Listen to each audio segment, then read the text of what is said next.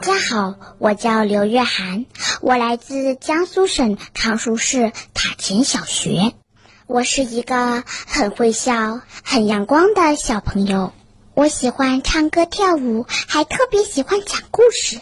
今天我就给大家讲一个小白兔的故事，名叫《善良的小白兔》。从前，森林里住着一只非常善良的小兔子，大家都叫它善良兔。它总是很天真的考虑问题，而且把所有人都当成好人，从来不抱怨，从来不和别人争吵。其实大家还是很喜欢它的，只是觉得它有些傻傻的。一天。小兔子在森林小路上玩耍，突然，它看到了一个玻璃球，圆圆的、蓝蓝的，里面镶着一朵红色的小花，真漂亮。小兔十分喜欢，于是赶紧捡起来，拿在手上滚呀、弹呀，玩了一整天。可是天要黑了，小兔子要回家了。小兔来到一个大石头边，把玻璃球藏在了石头缝里。明天再见，我明天还会来找你玩的。离大石头不远的房子里住着小狐狸，它看见了往石头缝里藏东西的小兔。小兔一走，它就跑过去拿了玻璃球。真好看的玻璃球，我要了。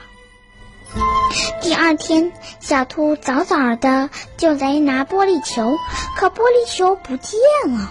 小兔十分伤心，谁拿走了我的玻璃球？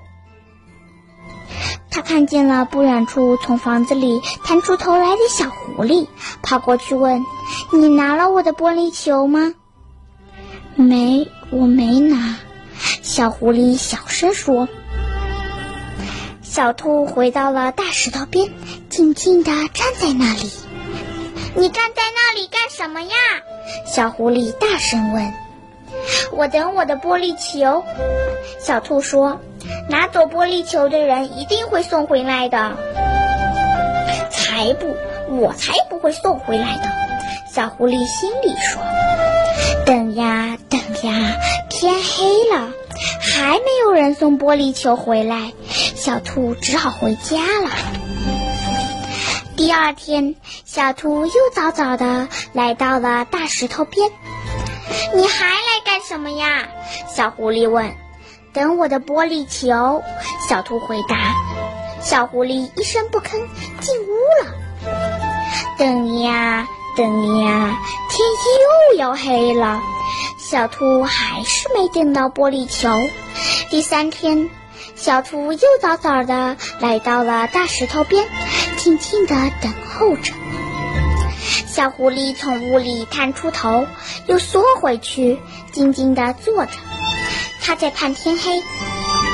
等到晚上了，小狐狸把玻璃球送回了石头缝里，因为他觉得拿了小兔子的东西，让小兔子天天在那里等，太不好意思了。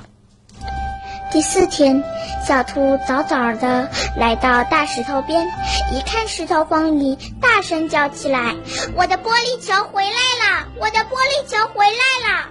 我就知道谁拿了我的玻璃球会给我送回来的。”看着小兔子高兴的样子，小狐狸觉得可不好意思了，可是他没有勇气当面和小兔子说声对不起。只能在心里默默的念着：“对不起，小兔子，我不该拿你的东西还不承认。”善良的小白兔讲完了，我是刘月涵。你喜欢我讲的故事吗？